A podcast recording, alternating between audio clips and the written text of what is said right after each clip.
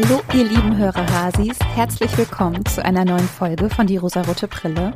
Bevor wir so richtig zum Thema bzw. zum Film der Folge kommen, möchte ich euch noch ein kleines Update geben für alle, die mir vielleicht nicht bei Instagram folgen und das da mitbekommen haben. Ich hatte ja in der Folge zu Strange World ein bisschen erzählt, dass wir in so einer Umbruchsphase sind oder in einer Phase, die uns sehr belastet, weil wir Kaninchen hatten und nicht so recht wussten, wie und ob wir weitermachen. Nee, andersrum, ne? Ob und wie wir weitermachen. Naja, ihr wisst schon, was gemeint ist. Wir haben nun eine Lösung gefunden, weil wir sehr viel Glück hatten. Wir haben einen Pflegeplatz für Poseidon bekommen. Poseidon ist jetzt bei einem Verein, der sich mit Kaninchenrettung beschäftigt und sich sehr gut mit Kaninchen auskennt. Und er ist jetzt in einer Gruppe mit sechs anderen Kaninchen. Das macht uns sehr, sehr glücklich, aber auch sehr, sehr traurig, weil wir ihn sehr vermissen und weil er nicht mehr da ist und wir jetzt auch so ein bisschen wieder in der Wohnung umgeräumt und umgestellt haben und das einfach unfassbar leer ist und es ist immer noch hart, aber auf der anderen Seite wissen wir, ihm geht es jetzt gut. Er ist jetzt an einem Platz, wo ganz viele andere Kaninchen sind. Und ich glaube, ihm geht es da richtig, richtig gut. Er wird dort gut überwacht von einer Kaninchenmama, die schon sehr, sehr viele Jahre Erfahrung hat und sich gut auskennt mit dem Thema. Und er hat Freunde und Freundinnen um sich und das ist einfach richtig schön. Aber es ist auch noch richtig schwer. Wir haben ihn nämlich gestern erst dorthin gebracht und das war auch irgendwie schlimm es ist einfach irgendwie eine wilde Zeit, ein wildes Jahr. Also keine Ahnung, was dieses Jahr noch so für uns bereithält. Bevor ich jetzt aber wieder komplett abdrifte und nur über Privates rede, kommen wir jetzt endlich mal zu dem Film, den ich mir heute ausgesucht habe, mit euch zu besprechen. Und zwar ist es der Film Das Wunder. Dieser Film ist noch relativ frisch von letztem Jahr, also letztem Jahr gedreht und erschienen und von Regisseur Sebastian Lelio. Er läuft aktuell auf Netflix. Wie immer, ihr wisst, das ist keine Werbung, sondern eine Empfehlung. Falls ihr auch diesen Film schauen möchtet und auch diesen Streamingdienst abonniert habt, könnt ihr ihn euch da anschauen. Aber vielleicht kennt ihr ihn ja schon. In diesem Film geht es um eine junge Krankenschwester, die Mitte des 19. Jahrhunderts nach Irland berufen wird, um einen mysteriösen Fall aufzuklären, sage ich mal. Denn in einer kleinen Ortschaft in Irland gibt es ein Mädchen, die angeblich seit vier Monaten nichts gegessen hat. Von den Bewohnern der Gemeinde wird dies als ein Wunder dargestellt. Es gibt Menschen, die sie besuchen, die sich von ihr segnen lassen. Es wird sehr auf ihren festen christlichen Glauben zurückgeführt, dass Gott sie auserwählt hat und sie muss keine Nahrung mehr zu sich nehmen, nur noch die Nahrung des Himmels, die Nahrung von Gott. Das hält sie am Leben sozusagen. Und die Krankenschwester, sie heißt Elizabeth, soll dieses Wunder, dieses Phänomen untersuchen. Sie wird einbeordert von, wie nennen Sie das, dem Rat der Gemeinde, dem Komitee. Ah, genau, ich glaube, Sie nennen es Komitee. Dieses Komitee besteht natürlich nur aus Männern und beinhaltet den Bürgermeister, den Arzt und den Priester der Gemeinde. Ich glaube, irgendwie so. Also, ne, Kommt, müssen wir nicht drüber anfangen, dass das schon irgendwie problematisch ist. Aber gut, die haben nun beschlossen, dass herausgefunden werden soll, was sich hinter diesem Wunder verbirgt. Man muss aber sagen, dass alle Mitglieder des Komitees sehr voreingenommen sind und davon ausgehen, dass dieses Wunder echt ist und wirklich von Gott gewollt und gesandt, weil man es sich eben nicht medizinisch, wissenschaftlich erklären kann. Sogar der Arzt, der das Mädchen, sie heißt Anna, schon mehrfach untersucht hat, kann nicht feststellen, dass irgendetwas daran nicht stimmt an dieser Geschichte. Also es ist nicht so ganz klar, warum diese Männer das nun von einer Krankenschwester überprüfen lassen wollen und von einer Nonne. Also diese beiden Frauen sollen sich regelmäßig abwechseln und Anna rund um die Uhr überwachen. Elizabeth hat die ganze Zeit eine Vermutung. Sie vermutet, dass Anna heimlich ist, dass sie an irgendeinem Punkt, an dem sie unbeobachtet ist, trotzdem Speisen zu sich nimmt, weil sie sonst einfach schon längst verhungert wäre. Es ist dann auch tatsächlich so, wie Elizabeth es vermutet. Sie findet heraus, dass ihre Mutter Anna heimlich Essen gibt, und zwar immer zum Morgen- und zum Nachtkuss. Also die Familie kommt und sitzt lange an ihrem Bett. Die Mutter gibt ihr auch einen sehr langen Kuss. Und das ist der Moment, in dem sie Brei, den sie in ihrem Mund hat, wie so eine Vogelmutter an Anna weitergibt.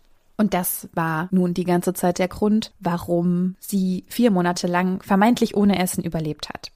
Um dieses ganze Lügenkonstrukt aufzudecken, greift Elizabeth ein und verbietet den Kontakt zwischen Familie und Tochter. Und sie sagt ganz klar, wir müssen sie separieren, sonst können wir diese Studie nicht weiter durchführen. Das hat sie übrigens von Anfang an gesagt, niemand hat auf sie gehört. Aber jetzt möchte sie eben mit diesem Eingreifen die Lüge aufdecken.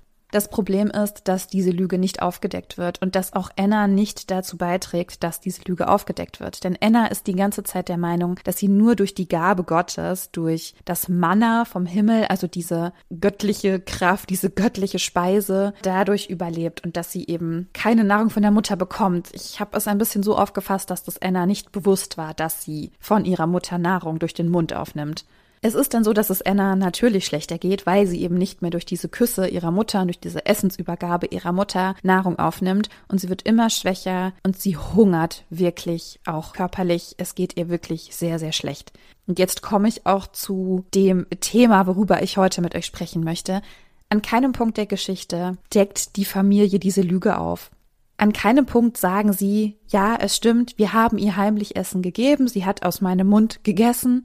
Es gibt keinen Punkt, wo sie das aufdecken, obwohl sie sehen, dass es Anna immer, immer schlechter geht. Elizabeth versucht auch die ganze Zeit mit Anna darüber zu sprechen und zu sagen, bitte, du kannst etwas essen, du darfst etwas essen, aber sie isst nicht. Es wird uns auch erzählt, dass diese Familie einen Sohn hatte, dieser Sohn ist aber verstorben und man merkt, dass vor allem auch die Mutter sehr an diesem Sohn hing und dass sie sehr, sehr fertig macht, dass er eben nicht mehr da ist.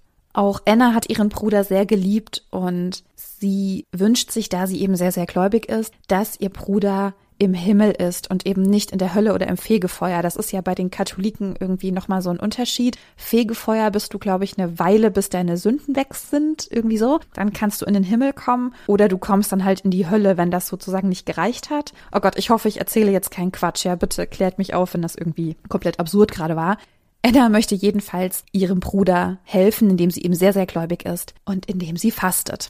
Irgendwann erzählt Anna dann aber die Geschichte und Elizabeth deckt auf, dass es eine wirklich furchtbare Geschichte ist. Und wie immer wisst ihr, ja, ich vergesse es komplett am Anfang der Folge zu sagen. Bitte werft jetzt einen Blick in die Show Notes. Ich habe euch da markiert. Ich spreche jetzt eine Triggerwarnung aus. Es wird um sexualisierte Gewalt gehen. Und wenn ihr das nicht hören möchtet, dann schaut mal bitte, wann ihr weiterhören könnt. Ich muss aber sagen, es ist auch so die Auflösung des Films. Das heißt, wenn ihr auch nicht gespoilert werden wollt, dann überspringt diesen Teil. Anna erzählt Elizabeth, dass ihr Bruder sie geliebt habe und ihr gesagt hat, sie sind ja Bruder und Schwester, aber sie könnten auch Mann und Frau sein. Das heißt, sie haben heimlich in einer stillen Nacht zu zweit geheiratet, so erzählt es Anna, und waren zusammen wie Mann und Frau. Das heißt, ihr Bruder hat sie missbraucht, Elizabeth fragt sie, wann das angefangen hat und Anna sagt, das hat angefangen, als sie neun war. Es macht mich gerade so fertig. Also, dieser Bruder ist dann wohl irgendwann auch verschwunden und er ist gestorben, wobei ich nicht genau weiß, ob es wirklich klar ist, dass er gestorben ist oder ob er einfach verschollen ist und die Familie ihn für tot erklärt hat. Da bin ich mir gerade nicht mehr so ganz sicher. Er ist jedenfalls nicht mehr bei der Familie. Er ist für sie oder auch wirklich gestorben, nicht mehr da. Und jetzt kommt der wirklich schlimme Part. Annas Mutter hat Anna die Schuld an allem gegeben. Punkt eins, sie wusste von diesem Missbrauch und hat nicht eingegriffen. Punkt zwei, der Sohn ist abgehauen. Ich hoffe, aus unfassbaren Schuldgefühlen. Und Annas Mutter hat Anna die Schuld daran gegeben, dass ihr Bruder nicht da ist und dass ihr Bruder nun tot ist. Mit diesem Druck hat Anna gelebt und Anna hat entschieden, sie möchte nun fasten aus einer Aufopferung für ihren Bruder, damit ihr Bruder das Fegefeuer durchschreiten kann und in den Himmel kommt. Denn Anna weiß, ihr Bruder hat etwas Schlimmes getan, er muss dafür büßen und sie möchte ihn davon erlösen, indem sie eben fastet. Elizabeth sagt ihr auch, du kannst es gerne machen, du kannst gerne fasten aufgrund deines Glaubens, aber dann lässt du eine Mahlzeit aus und nicht alle Mahlzeiten. Und dann wird das alles aufgedeckt. Und ich finde, das macht dann diesen Schritt, dass die Mutter oder die Familie nicht eingreift, als sie feststellen, dass Anna langsam verhungert, noch schlimmer. Anna geißelt sich selbst, weil sie sich schämt, weil sie sich schuldig fühlt und weil sie von ihrer Familie gehört hat, es sei deine Schuld, dass dein Bruder weg ist. Dein Bruder, den wir über alles lieben, den du geliebt hast, unser einziger Sohn, du bist schuld, dass er jetzt tot ist. Und ich frage mich, an welchem Punkt Anna an irgendwas schuld sein sollte. Wahrscheinlich, weil sie die Frau ist, mit neun Jahren, die ihren Bruder verführt hat. Wollt ihr mir das erzählen? Ich bin so sauer, wirklich, ich bin so sauer diese Hungerzeit, die Anna dann hat, nachdem sie von ihrer Familie separiert wird, sie verhungert und die Familie sieht es. Und Elizabeth kann es nicht glauben. Sie bittet auch dieses Komitee um Hilfe. Niemand glaubt ihr, niemand schreitet ein. Auch so eine Sache, dass sie abgeordert wurde, um dieses Phänomen zu untersuchen. Sie die Lösung gefunden hat und ihr niemand glaubt und niemand etwas verändert. Mit Hilfe eines Freundes schafft sie es allerdings, dass Anna dort befreit wird, sie sie mitnehmen kann zurück nach England, wo sie eigentlich herkommt und sie dort weiterleben kann. Also ein gutes Ende. Anna überlebt. Aber ich frage mich, warum die Familie an keinem Punkt eingeknickt ist. Haben sie wirklich selber geglaubt, dass Anna kein Essen braucht, dass Anna leiden muss, dass sie eine Strafe verdient hat? Wobei ihre Mutter auch gesagt hat, je jünger ein Kind ist, wenn es stirbt, desto eher wollte Gott es zu sich holen. Also desto besser war dieses Kind, desto schöner, wundervoller, besonders war dieses Kind. Elizabeth sagt einen unfassbar tollen Satz, denn sie sagt, wenn du als Familie, als Mutter nicht einsiehst, dass dein Kind, so wie es ist, schon wundervoll und gesegnet und einzigartig genug ist, dann hast du es auch nicht verdient, dass dieses Kind bei dir bleiben darf. Und so rechtfertigt sie dann eben, dass sie Anna im Prinzip entführt und aus dieser Familie holt. Denn sie sagt, diese Familie will sie nicht.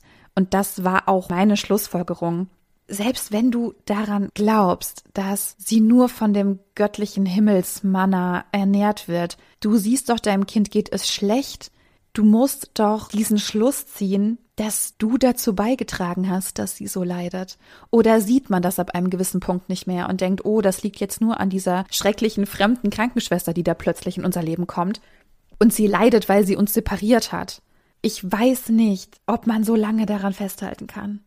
Also es ist wirklich eine ziemlich krasse Geschichte, in der ein junges Mädchen aufgrund der Repression vor allem der Mutter, so sehr gelitten hat und für sich selbst entschlossen hat, ich muss jetzt leiden, ich habe dieses Leiden verdient.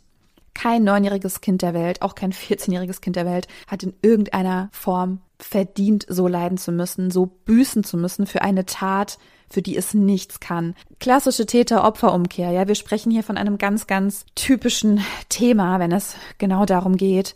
Das war wirklich hart mit anzusehen. Ich muss sagen, dieser Film ist sehr, sehr gut, sehr, sehr gut gemacht. Und auch diese Auflösung des Films erfährt man eben erst dann und das macht es auch sehr, sehr spannend, auch natürlich sehr beklemmend. Aber ich habe so das Gefühl, oh Gott, man will die ganze Zeit herausfinden, warum ist sie nicht? Ist es wirklich ein Wunder? Oder kann man es nicht doch wissenschaftlich erklären? Unsere Hauptfigur Elizabeth ist Wissenschaftlerin durch und durch. Sie sucht nach einer medizinischen Ursache. Sie kennt sich auch sehr, sehr gut aus. Ihr wird permanent abgesprochen, dass sie genug Ahnung hätte, weil sowas könne ja nur der Arzt des Dorfes. Sie macht ihre Arbeit tausendmal besser, als es der Arzt tut. Und ihr wird permanent gesagt, sie sei ja nicht befähigt genug. Wobei man sie ja eingestellt hat, um dieses Wunder zu untersuchen und sie ja den wissenschaftlichen Blick darauf hat. Und genau das wollten sie eigentlich. Aber man glaubt ihr nicht. Es ist schwierig. Ich fand diesen Film aber trotzdem gut erzählt und gut gemacht. Wir haben zwei weibliche Protagonistinnen, die diesen Film erzählen, die Geschichte erzählen. Es geht um Glauben, es geht um Familie. Alles irgendwie nicht auf eine gute Art, aber ihr wisst, ich bin ja eh bei dem Thema Glauben sehr, sehr skeptisch und ich kann zu einem gewissen Punkt nachvollziehen, warum sich Menschen dem sehr, sehr stark widmen oder gewidmet haben und eine Erklärung für alles suchen, aber seiner neunjährigen Tochter die Schuld daran zu geben, warum der Bruder verschwunden ist oder gestorben ist, das ist schon äußerst mies. Und das hat auch nichts mehr mit Glauben und Gütigkeit von Gott zu tun. Wobei sie ja offenbar auch an diesen Strafen in Gott glauben, an das Fegefeuer, an die Hölle, dass man gewisse Regeln einhalten muss, um in den Himmel zu kommen. Und Anna wollte das für ihren Bruder tun. Sie wollte aus Liebe für ihren Bruder alles aufopfern. Ich habe dann noch ein bisschen recherchiert dieser Film beruht auf einem Roman von Emma Donoghue. Und Emma Donoghue hat schon ein unfassbar krasses Buch geschrieben, was ich gelesen habe, und zwar Raum im Original Room. Gibt es auch einen Film zu, werde ich wohl mal besprechen müssen. Also offenbar ist sie einfach eine sehr, sehr krasse Autorin mit sehr starken und sehr tiefgehenden Geschichten. Checkt sie unbedingt aus, checkt auch ihre Bücher aus. Ich kann sie nur empfehlen. Ich habe Das Wunder nicht gelesen, aber Raum und das ist ein unfassbar gutes Buch. Es ist auch hart, aber es ist sehr, sehr gut. Sie hat diesen Roman verfasst, weil das Phänomen, dass junge Mädchen fasten aufgrund ihres Glaubens wohl gar nicht so ungewöhnlich war. Also gerade in der viktorianischen Zeit gab es viele dieser Fastenmädchen, dieser vermeintlichen Wunder, in denen junge Frauen nichts mehr oder nur sehr, sehr wenig gegessen haben und überzeugt davon waren, dass der Glaube an Gott allein sie nährt und sättigt und stark für das Leben macht. Da gab es wohl auch Betrügerinnen-Geschichten, aber dieses Phänomen gab es wohl einfach und sie hat daraus diesen Roman geschrieben, der in Irland angesiedelt ist, auch zur Zeit der großen Hungersnot in Irland, in der sehr, sehr viele Menschen emigriert sind, weil sie sonst verhungert wären. Es ist also wirklich eine sehr tiefgehende Geschichte, eine sehr starke Geschichte. Ich kann euch ihre Bücher nur empfehlen, ich kann euch den Film sehr empfehlen. Ist natürlich ein hartes Thema, aber es ist sehr gut erzählt und die wundervolle Florence Pugh spielt die Hauptrolle. Ich liebe sie einfach sehr. Sie ist wirklich ganz, ganz bezaubernd. So, falls ihr mir dazu Feedback geben wollt, ein bisschen was zum Katholizismus vielleicht erzählen möchtet oder generell zum Thema Glauben, dann würde ich mich freuen, wenn ihr mir dazu bei Instagram schreibt. Ansonsten würde ich mich auch freuen, wenn ihr die Folge weiterleitet und bewertet, einen Kommentar hinterlasst, einen Daumen hoch hinterlasst, fünf Sterne, alles, was man eben so machen kann in den Bewertungsplattformen, Apps, ihr wisst schon. Dann würde ich mich freuen, wenn wir uns in der nächsten Woche wieder hören. Habt eine schöne Zeit, ihr süßen Hasen, und bis dann.